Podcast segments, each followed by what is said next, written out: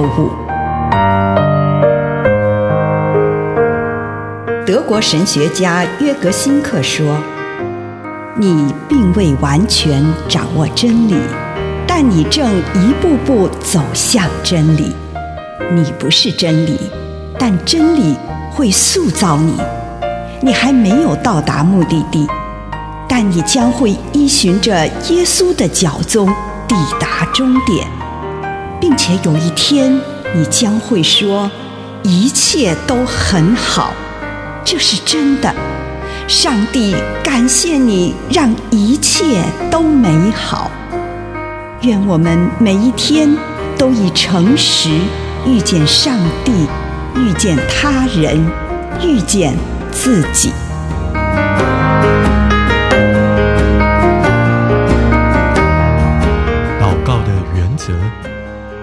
加福音十八章十三节。但是那个收税的人远远的站着，连抬头望天都不敢，只捶着胸膛说：“上帝啊，可怜我这个罪人。”耶稣对基督徒的祷告给了一个规则：上帝要把那自高的人降为卑微，却高举自甘卑微的人。路加福音十八章十四节。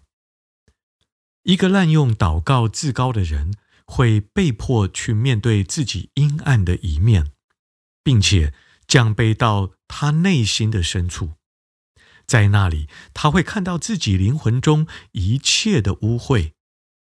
但是，一个在上帝面前有勇气谦卑往下探索自己的人性，并且在上帝面前呈现自己真实一面的人，他会被上帝扶正，并且以上帝儿女的身份抬头挺胸的、理直气壮的从祷告中走回家。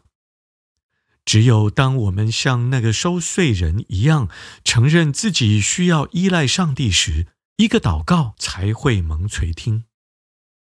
小孩子对这种感觉就很灵敏，他们知道自己需要帮助。他们不会为了自己利用上帝的国度，他们认识自己的软弱和需要帮助，所以，我们应该像小孩一样，充满信任地向天父祈求，这样，我们就会经历到上帝的国度，并且，上帝将会在我们内心掌权。以上内容来自南与北出版社。安瑟伦古伦著作，吴信如汇编出版之《遇见心灵三六五》。犹大的狮深深的羔羊。犹大的狮子，真神的羔羊。犹大的狮子，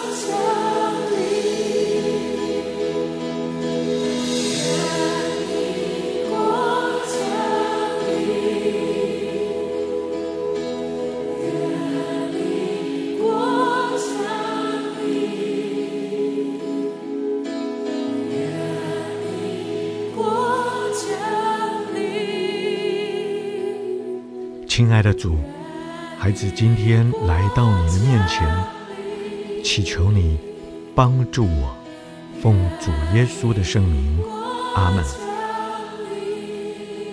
花一点时间，向主陈述自己最感恩的事情。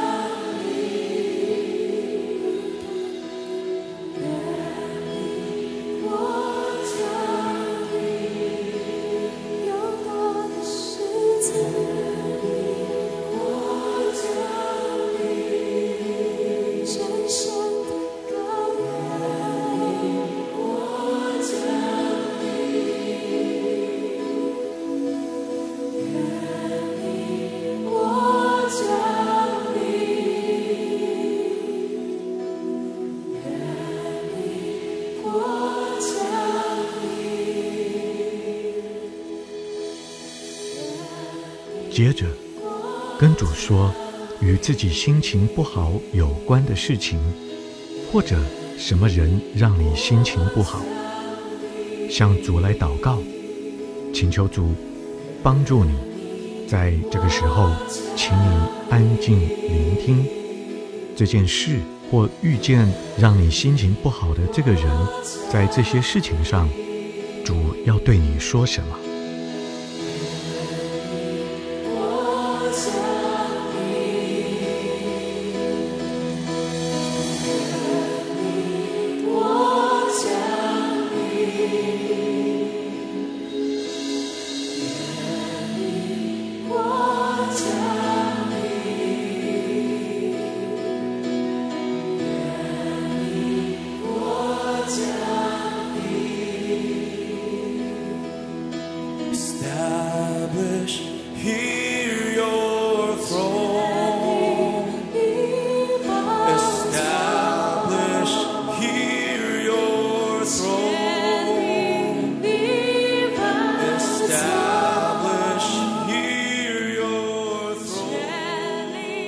如果你觉得你遇见的这件事或这个人仍然让你心里过不去，向主来祷告，帮助你可以面对明天，对主说：“主，求你帮助我。”与主来对话，向主来祷告，并且留意自己的心神。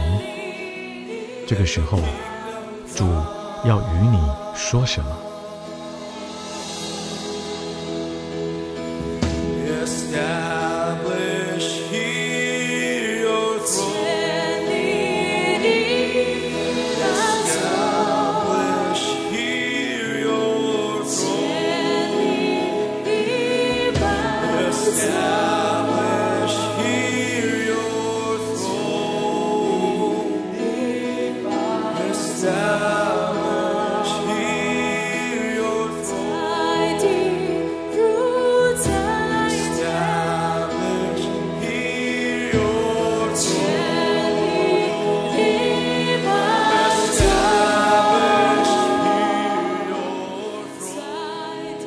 的主，求你宽恕我，求你帮助我，我感谢你。祷告，奉主耶稣的圣名，阿门。